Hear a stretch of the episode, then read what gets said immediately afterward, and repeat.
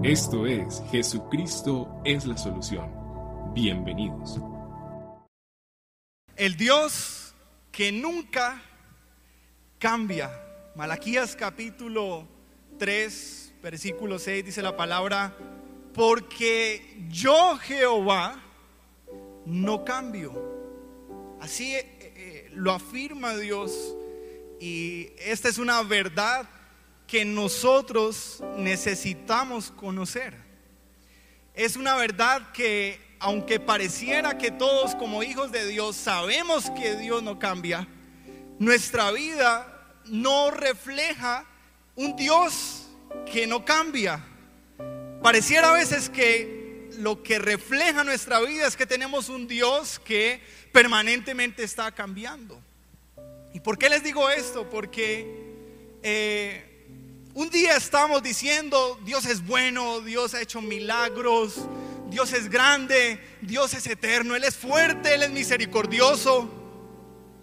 Y unos días después estamos en silencio, dejamos de proclamar ese Dios grande y ahora hay una queja y un reclamo en nuestro corazón y a veces surge la famosa frase, ¿y dónde estás Dios? ¿Y por qué pasa esto? Y Dios me abandonó y, y no, ya Dios se alejó de mí porque yo soy demasiado pecador. Y entonces pareciera que Dios cambia con nosotros. Pareciera que si nos portamos bien, entonces Dios es bueno, pero si nos portamos mal, entonces pareciera que ese Dios bueno no aparece más en el panorama. ¿Y por qué nos cuesta entender esta verdad? ¿Y por qué para nosotros no es tan sencillo entender que Dios no cambia? Porque somos seres cambiantes. Porque todo lo que atañe a la vida del hombre está en un constante y continuo cambio. Solamente si miramos un año atrás, eh, en todas las áreas de su vida han habido cambios. Físicamente, si usted se mira al espejo, en un año pasan cosas.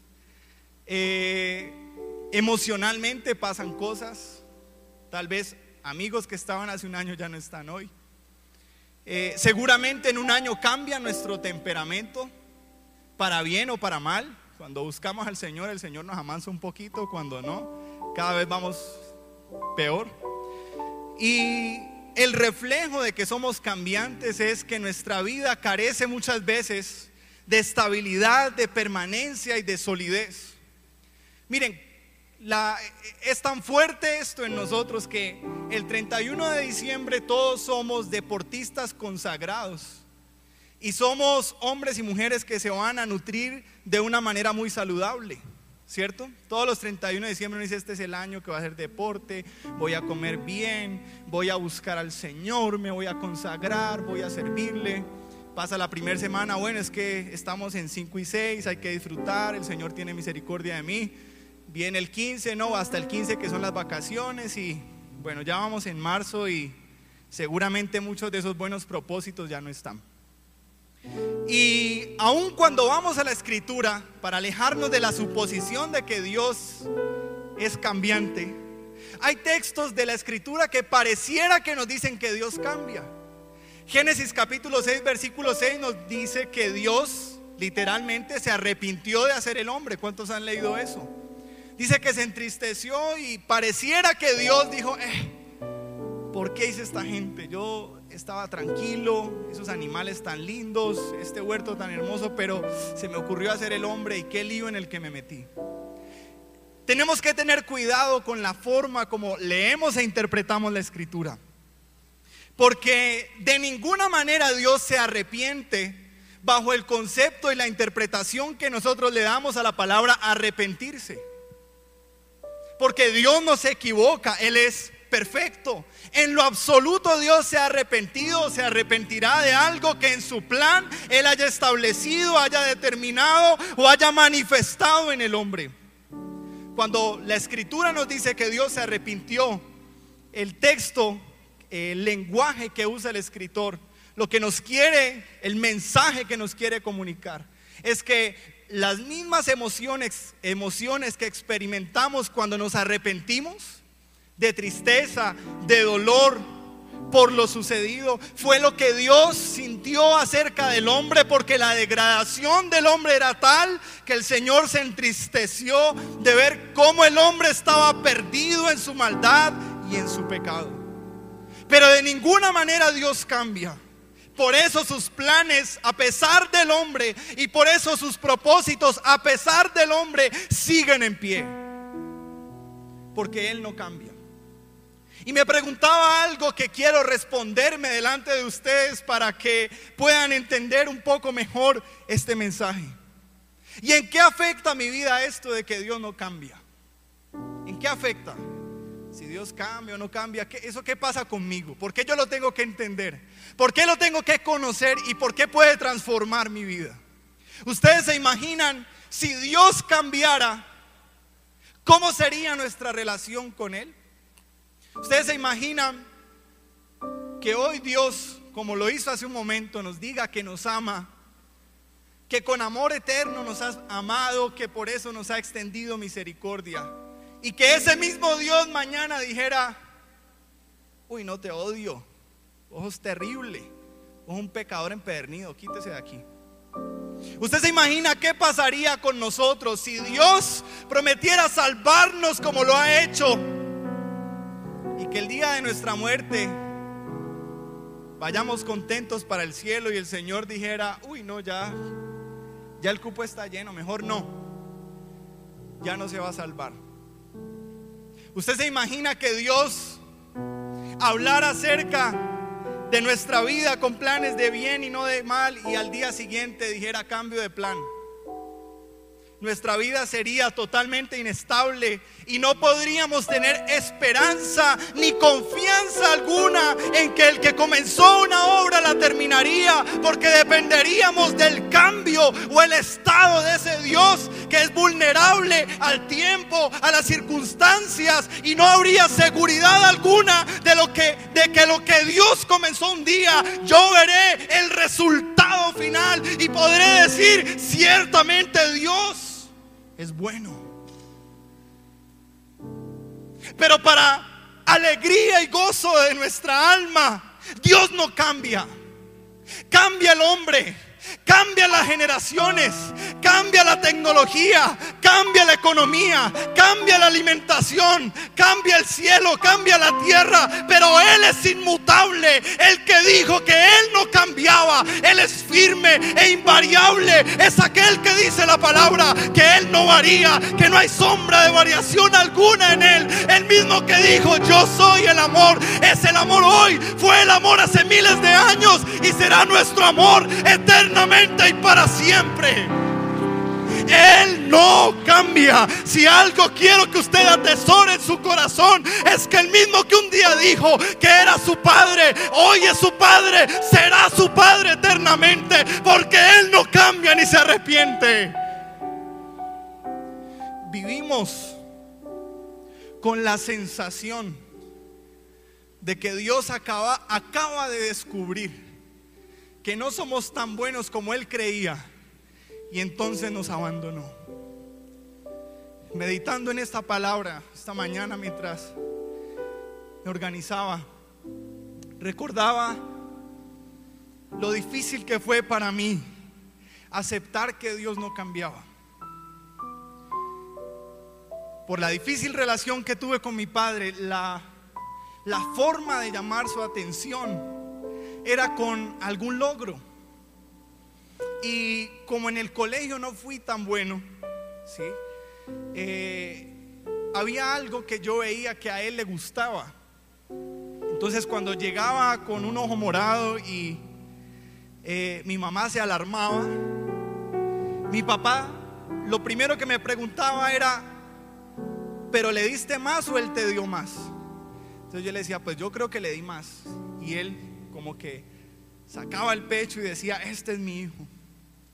Y crecí con la sombra de un referente que era mi hermana, mi media hermana mayor. Y todo el tiempo mi papá me decía, es que mire, ella hizo esto, es que ella dos carreras, es que ella dos especializaciones, es que ella becada, es que... Y siempre el tema de conversación de él era su hija.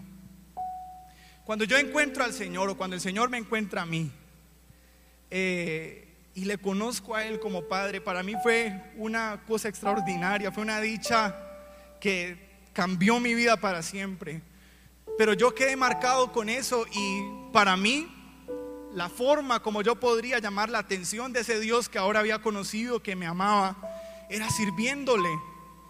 Entonces, en mi primer año de caminar con el Señor ya predicaba, tenía células, tenía discípulos, tenía a cargo muchas responsabilidades y nada era suficiente porque cada vez que yo tenía un logro sentía que cuando oraba a Dios decía, oh, este es mi hijo. Y, sentía aprobación, ese, era, era un engaño en mi alma, sentía que podía acercarme, pero cuando le fallaba o tropezaba o habían dificultades, era tal mi preocupación por esa aprobación que ayunaba dos, tres y cuatro días, tratando de borrar mi falta, esperando que Dios no me desechara.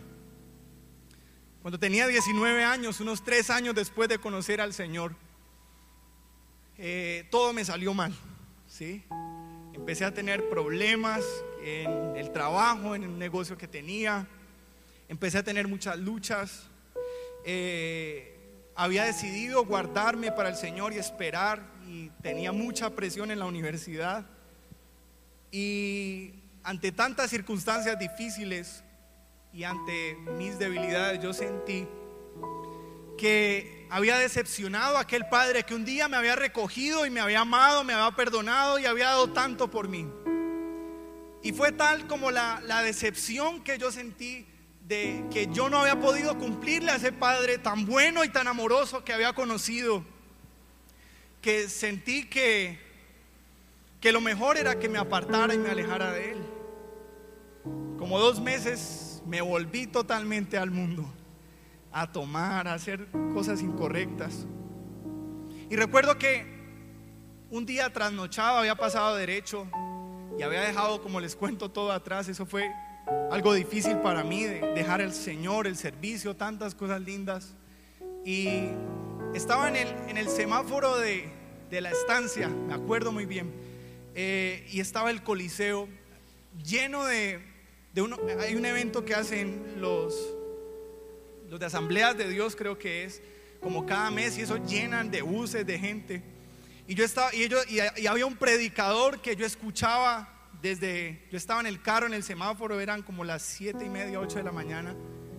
Y el predicador dice, sí, usted que me oye.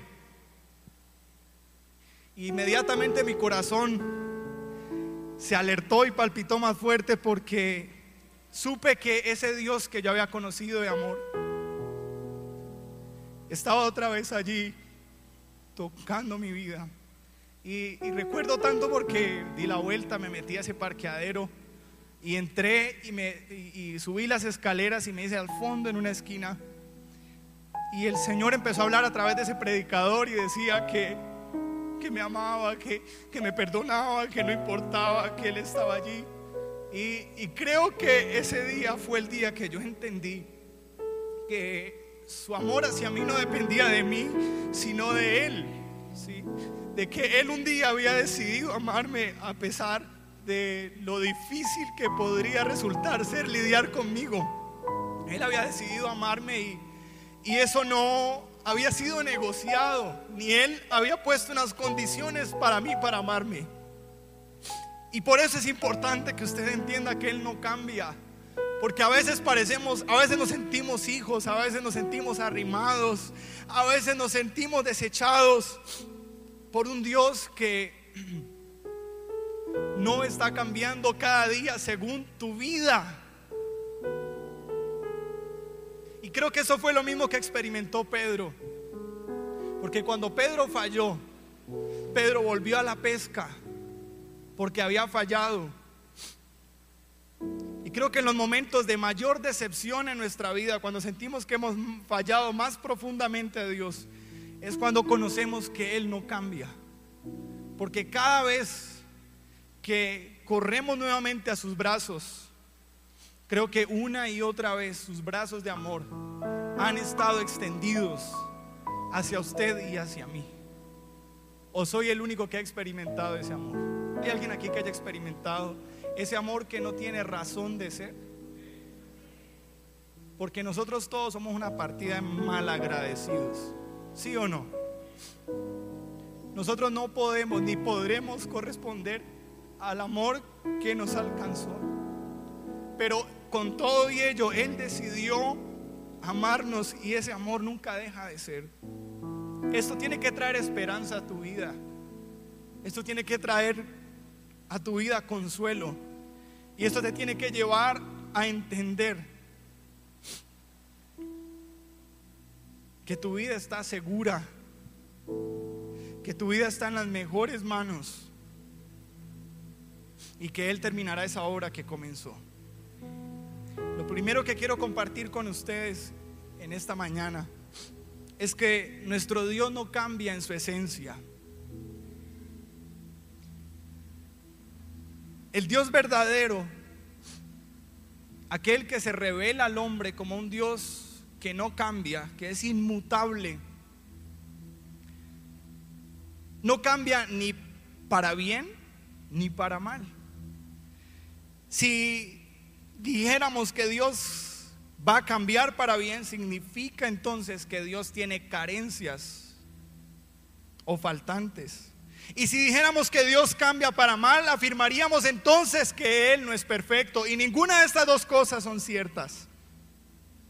Dios no está sujeto a ningún tipo de cambio o alteración. Por eso Él es el único que pudo decir, como Él le habló a Moisés en Éxodo capítulo 3, versículo 14. Yo soy el que soy. Recuerden que cuando Moisés iba a ser comisionado a ir al pueblo para ser librado de Egipto, Moisés le dice, bueno, pero ¿cómo es esto? Yo les voy a decir que voy en nombre de quién, deme detalles, explíqueme. A lo que Dios le dice, yo soy el que soy, inmutable, invariable, el Dios que se acordó de su pueblo. Salmo 110, 102, quiero que se ubiquen allí, búsquenlo, el versículo 25 al 28.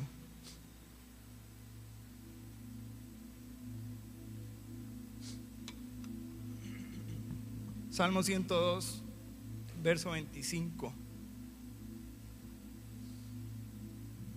Dice la palabra del Señor, desde el principio tú fundaste la tierra y los cielos son obra de tus manos. Ellos perecerán, mas tú, ¿qué dice la escritura? Permanecerás. Y todos ellos como una vestidura se envejecerán. Como un vestido lo mudarás y serán mudados. Pero tú eres el mismo. Y tus años no tienen fin ni límite los hijos de tus siervos pueden estar tranquilos, pueden estar seguros. Y su descendencia es establecida delante de este maravilloso Dios, invariable, inmutable, perfecto Aún lo que para nosotros no tiene cambio, que sería el cielo. Dice la palabra que, cambian, que son mudados. Pero Él permanece, Él permanece firme, Él permanece fiel, Él permanece estable. El mismo Dios de antes de la pandemia es el mismo Dios de la pandemia y es el mismo Dios de la post-pandemia. Porque nada ni nadie le cambia, le altera. El hombre cambia por el paso del tiempo por el entorno que le rodea, por las experiencias vividas, por el pecado, por la obra de santificación y por muchas cosas más cambia el hombre. Ninguna de estos de estas variables, ninguno de estos elementos puede hacer que Dios cambie. Ni el tiempo, ni las circunstancias, ni las crisis, ni la condición del hombre, nada puede cambiarle a Él, porque Él es el principio y el fin. En segundo lugar, nuestro Dios no cambia en sus atributos. Dios no cambia en sus atributos. Cuando hablamos de atributos, hablamos de esas características, de esas cualidades, llamémoslo de alguna manera, que notamos en Él. Sus atributos no cambian. Y cuando hablamos de atributos, hablamos de su misericordia, de su fidelidad, de su santidad, de su justicia, de su amor, de su perfección, de su bondad, de su generosidad. Y todos estos atributos de Dios no cambian, su omnipresencia, su omnisciencia, su sabiduría, no cambian, no varían. Por eso cuando vamos a la escritura y leemos desde Génesis en adelante todo cuanto los hombres pudieron gustar y probar de Dios, a ello usted y yo tenemos acceso. Por eso la palabra dice que los profetas anhelaron ver manifestado, lo que ellos anunciaron, pero no vieron, porque hoy usted y yo no tenemos que ir a un templo para encontrar la presencia de Dios. Los atributos de Dios se manifiestan en mí. Yo hoy puedo disfrutar y probar el amor, la misericordia, la fidelidad, la santidad, la justicia de Dios, porque el Espíritu de Dios habita mi vida. Y estos atributos no cambian. Me parece muy especial cómo la vida de Jonás nos permite ver a un Dios que no cambia. Y Dios no cambia porque Él es un Dios de misericordia. Jonás capítulo 4, versículo 2. ¿Recuerdan que Jonás, como la canción no le hizo caso a la palabra de Dios y por eso al mar profundo? La gente lo tiró. Y vino un pez muy grande. ¿Y qué?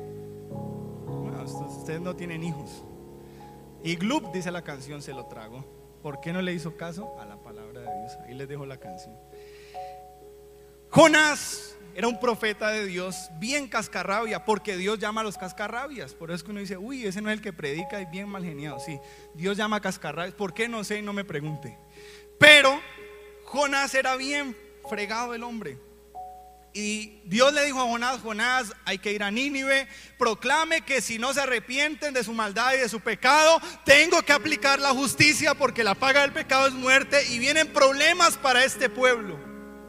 Jonás dijo, sí, pero con el pie estaba haciendo pistola, se subió a ese barco y se fue en otra dirección. La palabra dice que eh, vino una tremenda tempestad, eh, todos se dieron cuenta que el de la mala espalda era Jonás, lo tiraron al agua, vino este gran pez, se lo tragó, estuvo tres días, se arrepintió, volvió y el Señor nuevamente lo envía a Nínive. Ante lo cual ahora sí Jonás acepta. Jonás va y anuncia, predica y dice, bueno, gente de Nínive, Dios dice que por causa de su maldad los va a destruir a ustedes y a sus hijos. Ante lo cual el pueblo de Nínive con un arrepentimiento desde el rey hasta el pueblo y todos se vuelven a Dios. Entonces Jonás expresa esto que encontramos en el capítulo 4, versículo 2 de su libro. Y oró Jehová, y oró a Jehová y dijo, miren la oración de Jonás. Ahora, oh Jehová, ¿No es esto lo que yo decía estando aún en mi tierra? Por eso me, apresuré a oír a Tarsis, porque sabía yo que tú eres Dios clemente y piadoso, tardo en enojarte y de grande misericordia y que no le harás mal, te arrepentirás de hacerle mal. Jonás conocía al Dios clemente y misericordioso que al final de la predicación lo que esperaba era que el corazón de los hombres se volvieran a Él y no tener que aplicar su justicia sobre este pueblo que perdidamente estaban viviendo. Y tal conocimiento es el que usted y yo debemos tener. Él es un Dios clemente. Él es un Dios piadoso. Él es un Dios tardo en enojarse y de grande misericordia. Él es nuestro Dios. La religión nos vendió un viejito con palo que cual pecado o se confiesa o tenga su garrotazo. Ese no es el Dios de la Biblia. El Dios de la Biblia es un Dios que se goza, dice la escritura, se deleita en perdonar, se goza en la misericordia. Ese es mi Dios. Y el mismo Dios que extendió esta misericordia sobre este pueblo fue el mismo Dios que después hecho hombre en Jesucristo frente a la acusación de aquella mujer que estaba que había sido descubierta en adulterio le restituye y le dice, "Ni yo te condeno, vete y no peques más." Es el mismo Jesús que extiende misericordia a un hombre como Mateo que estaba cobrando los impuestos de manera incorrecta, robando, y lo llama para ser su discípulo. Eso, eso no es misericordia. Ese es el Dios de la misericordia que encontramos en la Biblia. Lo segundo que quiero mencionar rápidamente, segundo atributo que no cambia, es la fidelidad de Dios. Segunda de Timoteo 2, versículo 13 dice la palabra, si somos infieles, hablando acerca de nosotros, si somos infieles, Él permanece fiel pues no puede negarse a sí mismo. Si nosotros somos infieles, Él permanece fiel. Si Él dijo que estaría con nosotros, Él es fiel a su promesa. Y aunque nosotros seamos infieles, Él permanece fiel. Por eso es que no es tan fácil soltarse de su mano. Y por eso fue que David dijo, bueno, ¿y a dónde me puedo ir y escapar de ti? Si voy a lo profundo del mar, allá estás. Si voy a la extensión, allá estás tú. Porque Él es fiel. Él es santo. Primera de Pedro 1.16. Porque escrito está, sed santos. Porque yo soy santo. Por eso nuestro amado Jesús, aunque fue tentado en todo, no pecó porque Él es santo, justo y perfecto. Salmo 145, 17 dice, justo es Jehová en todos sus caminos y misericordioso en todas sus obras. Él es justo. Él es justo. Y esto no cambiará ni dejará de ser. Por eso tienes que permitir que y entender que la venganza es del Señor. Porque frente a las injusticias de los hombres, Él es justo. Él es justo. Él es amor. Este es un atributo que habla de su misma esencia. Primera de Juan 4:16 dice la palabra, y nosotros hemos conocido y creído el amor que Dios tiene para con nosotros. Dios es amor. Y el que permanece en amor, permanece en Dios y Dios en él. Su amor no cambia. El que cambia es el hombre. Y por eso ese amor en el que tal vez un día usted se deleitaba y hoy no se deleita, ese amor no ha dejado de ser. El que dejó de acercarse y deleitarse es usted. Ese Dios santo que un día habló a tu corazón y que no lo volviste a escuchar, no ha dejado de ser santo. El que dejó de santificarse fuiste tú y fui yo. Por eso tenemos que volver, porque en la medida que santifiquemos nuestra vida en el Señor, podremos verle a Él cara a cara para que nuestra alma sea librada. Ese amor es inagotable, perfecto, cierto y eterno. Todavía está el amor del Señor intacto para usted y para mí.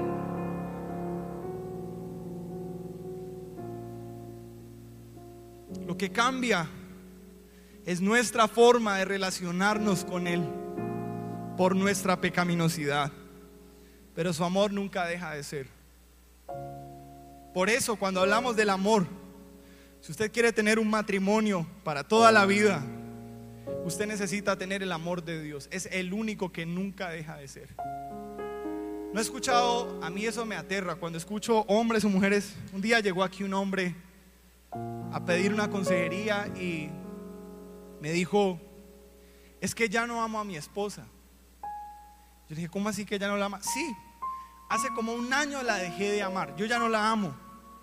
Yo estoy más por gratitud, porque ella es muy, muy, muy especial con mis hijos, porque tengo mucho, le debo mucho, ella me ayudó mucho, entonces, pero realmente yo ya no la amo. Y aunque suene muy feo, ese es el amor del hombre. ¿Sí? Por eso en el mundo las relaciones son así, ¿no? Uno ve hombres que, o mujeres, hombres y mujeres que aman perdidamente a uno y a los tres meses ese uno ya es otro. Y a ese otro también ya lo aman de una manera loca y para siempre y eternamente y al año con otro. E, ese, ese no es el amor que encontramos en la escritura. Ese amor egoísta, ese amor débil, frágil, ese amor que no puede ser fiel. Por eso usted necesita el amor de Dios. Y por eso usted, mujer, si está pensando en casarse, cásese con un hombre que tenga el amor de Dios en su corazón o prepárese para que le sea infiel. Como profeta Dios se lo dijo. No creo posible que un hombre pueda ser fiel sin el amor de Dios invadiendo su corazón. Por eso, si usted quiere sufrir y bastante, cásese en yugo desigual. Y usted, mujer, en vez de darle cantaleta a este personaje que tiene ahí en la casa, métale la cabeza en oración, en ayuno, en la palabra y enséñele a amar al Señor, porque esa es la única solución. Bueno, no nos desviemos. En tercer lugar, hablemos de Dios. Hablar de Dios es tan lindo, pero empieza uno a hablar de, hablamos de nosotros y ahí se, se nos cae la, la poesía. En tercer lugar, nuestro Dios es inmutable en sus planes. Miren qué, Qué hermoso esto. Me quedan cuatro minutos. Por ahí me está, en esa pantalla sale Alexis diciéndome así. Para que vean lo que esto aquí, esto es, serio. Esto no es así que vaya y predique, haga lo que ustedes. No, Señor. Ya me salió así. Nuestro Dios es inmutable en sus planes. Salmos 33, 11 al 12. No sé si pueden ayudarme a, proyectar este texto en la nueva traducción viviente. Salmos 33, 11 y 12. Dice la palabra, pero los planes del Señor, miren esto. Si usted tiene un lapicero, algo, raye esto. Si no, anótelo en el celular. Este es un texto que usted tiene que meditar bastante. Pero los planes del Señor se mantienen firmes para siempre. Sus propósitos nunca serán frustrados. Qué alegría para la nación cuyo Dios es el Señor, cuyo pueblo Él eligió como herencia. Planes que se mantienen firmes para siempre, dice la escritura, y propósitos que nunca serán frustrados. Por eso el salmista pudo decir, Él cumplirá su propósito en mí, porque los planes del Señor no pueden ser frustrados. Los planes del Señor son firmes. Si Él decidió cambiar el destino de tu vida y de tu generación, el Señor no descansará hasta transformar tu vida y cambiar la historia de tus generaciones. Un día el Señor me dijo que si estaba en Él, nueva criatura era. Y el Señor no ha dejado de transformar mi vida día tras día, porque nada ni nadie puede detener sus propósitos. No ha habido nada ni nadie quien pueda frustrar sus planes. Satanás creyó que con Jesucristo en la cruz había frustrado el plan de salvación. Tonto útil. Se estaba ejecutando la salvación del hombre. ¿Quién podrá frustrar los planes del Señor? Cuando la palabra dice, Él dijo y es. Si Él lo dijo es. ¿Qué podrá hacer Dios? Dice el salmista. Todo lo que quiso ha hecho. No ha habido nadie que le detenga. No ha habido nadie que le dijera en la creación, detente porque el hombre te está quedando mal. No, nada de eso. Nadie puede detener sus planes. Nadie puede frustrar sus propósitos.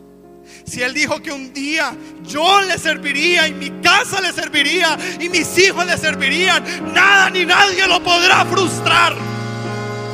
Nada ni nadie frustrará el plan del Señor conmigo y con los míos.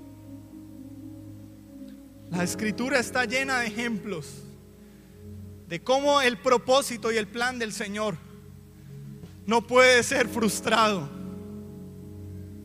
El pueblo de Israel sale al desierto con una promesa, que entrarían a una tierra que fluía leche y miel. Y tal cual como Dios se lo dijo, entraron, vieron aquella tierra. Son tan firmes los planes del Señor que cuando Saulo estaba persiguiendo a la iglesia, en medio de la persecución fue matriculado como uno de los apóstoles. Qué locura, ¿no? Sale Saulo, se baña, se alista, dice, me voy a darle piedra a los evangélicos. Y vuelve a la casa siendo evangélico.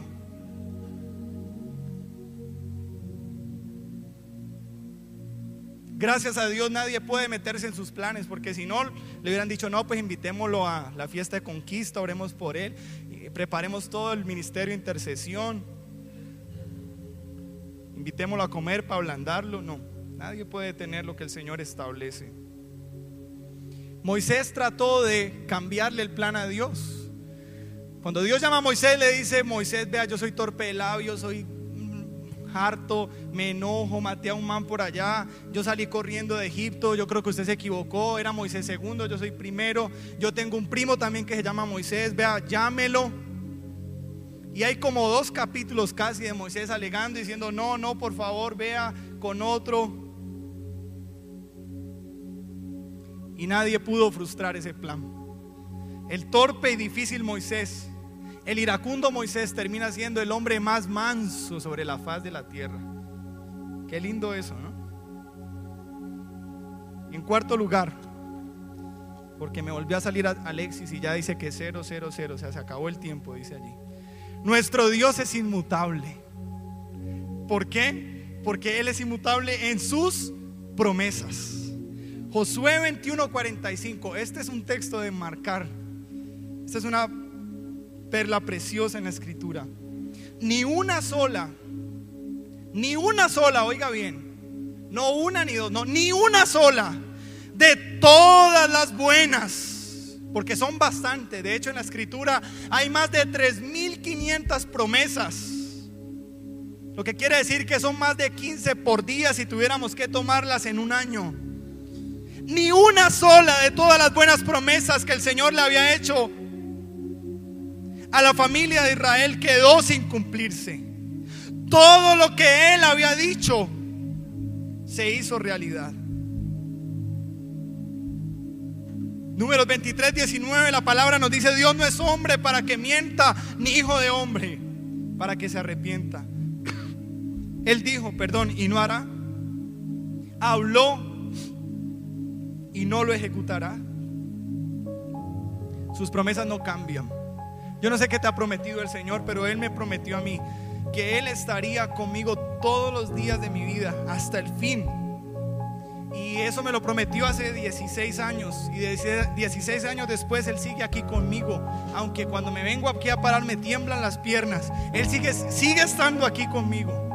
Y sé que el último día y el último respiro, sabré y tendré la certeza de que Él está conmigo. Y después no tendré problema alguno porque también estaré con Él. Él prometió a mí, a mí no me gustaba ni siquiera que me abrazaran. Mi corazón estaba endurecido. Y Él me prometió a mí un corazón nuevo. Y ese corazón que Él me prometió, hoy es mi realidad. Un corazón con el cual he podido amar a mi esposa y a mis hijos como nunca, como yo quise ser amado por un padre en esta tierra. Creo que tengo la bendición de hacerlo con mis hijos. ¿Por qué? Porque Él lo prometió y Él lo ha hecho, no por mí.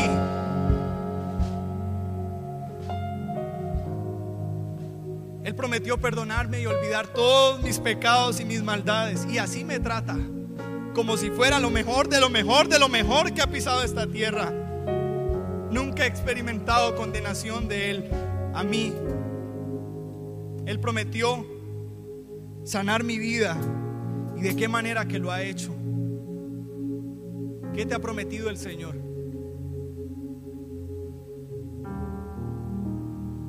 Yo sé que cuando termine nuestra vida podremos decir, no faltó ni una de todas las buenas promesas que el Señor habló a nuestra vida. Toda se cumplió. Dios es inmutable. Dios nunca cambia. ¿Por qué no se pone sobre sus pies?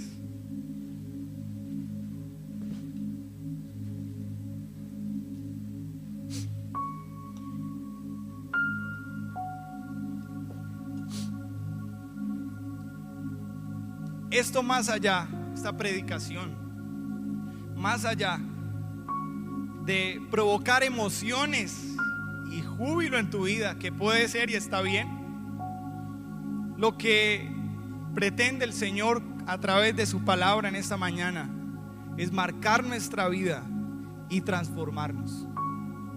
Esa tiene que ser una verdad que haya lugar en tu corazón y que de hoy en adelante puedas vivir como aquel que tiene su esperanza y su confianza en un Dios que nunca cambia.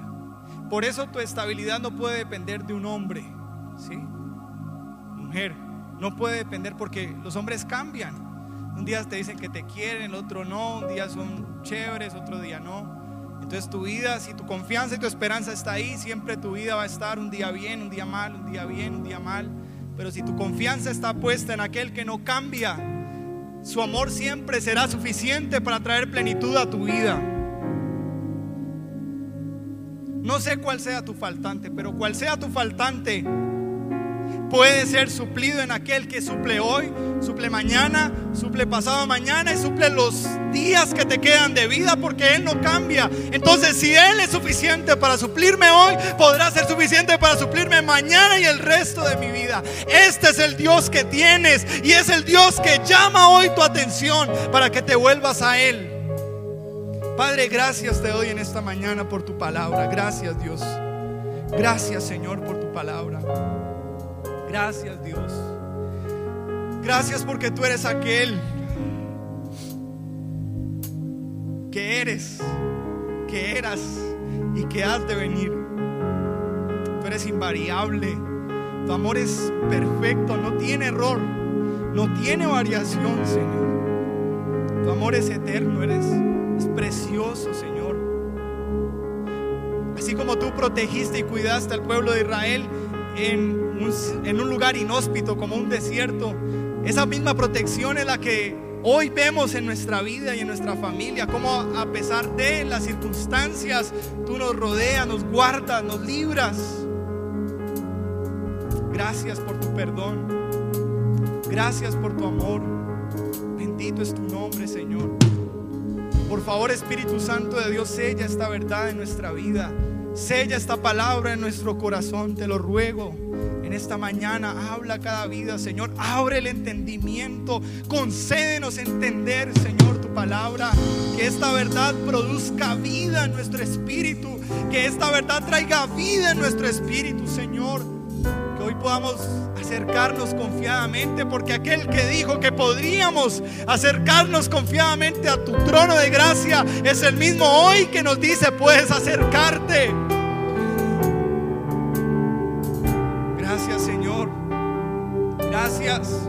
porque tú eres el mismo que multiplicó unos cuantos panes y unos cuantos peces para saciar una gran multitud. Señor, y tú eres el mismo que puedes suplir, Señor, cada necesidad, necesidad, porque tu palabra dice que tú suplirás todo, Señor, cuanto nos falte, conforme a tu esencia, conforme a tú eres, Señor.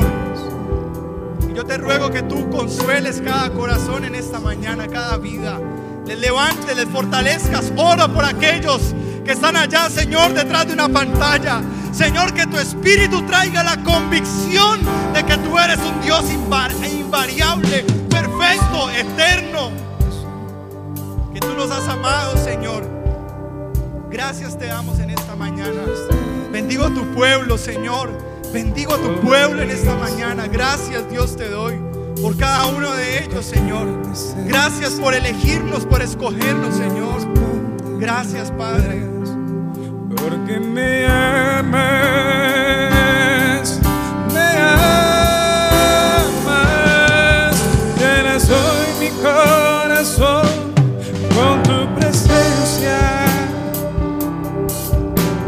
De alegría y paz todo mi ser.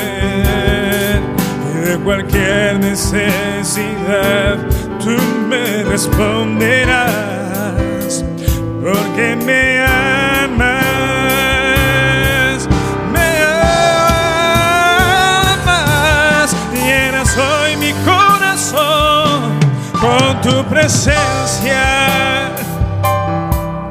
Llena de alegría y paz todo mi ser. Y de cualquier necesidad tú me responderás, nunca cambias, porque me amas, amor incondicional.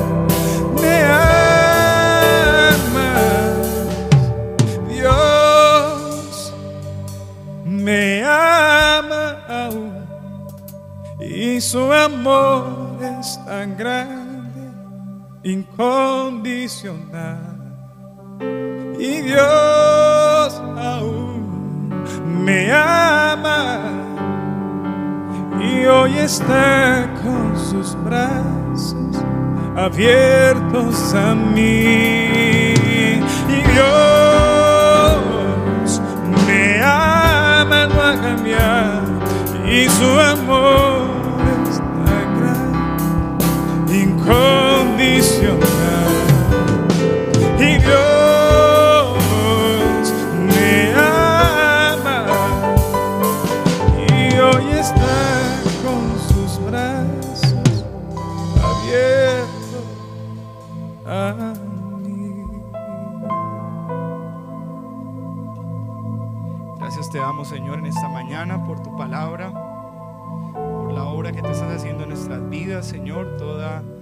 gloria, la honra, Señor, y la alabanza solo pertenecen a ti.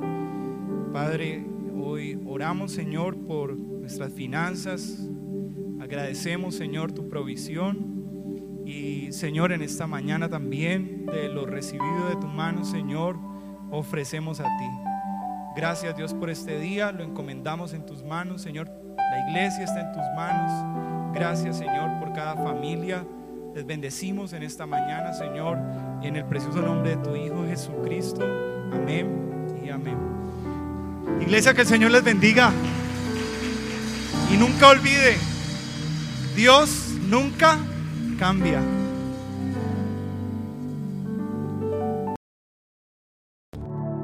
Gracias por escucharnos. Comparte este audio y recuerda que Jesucristo es la solución. Más que un nombre, una verdad.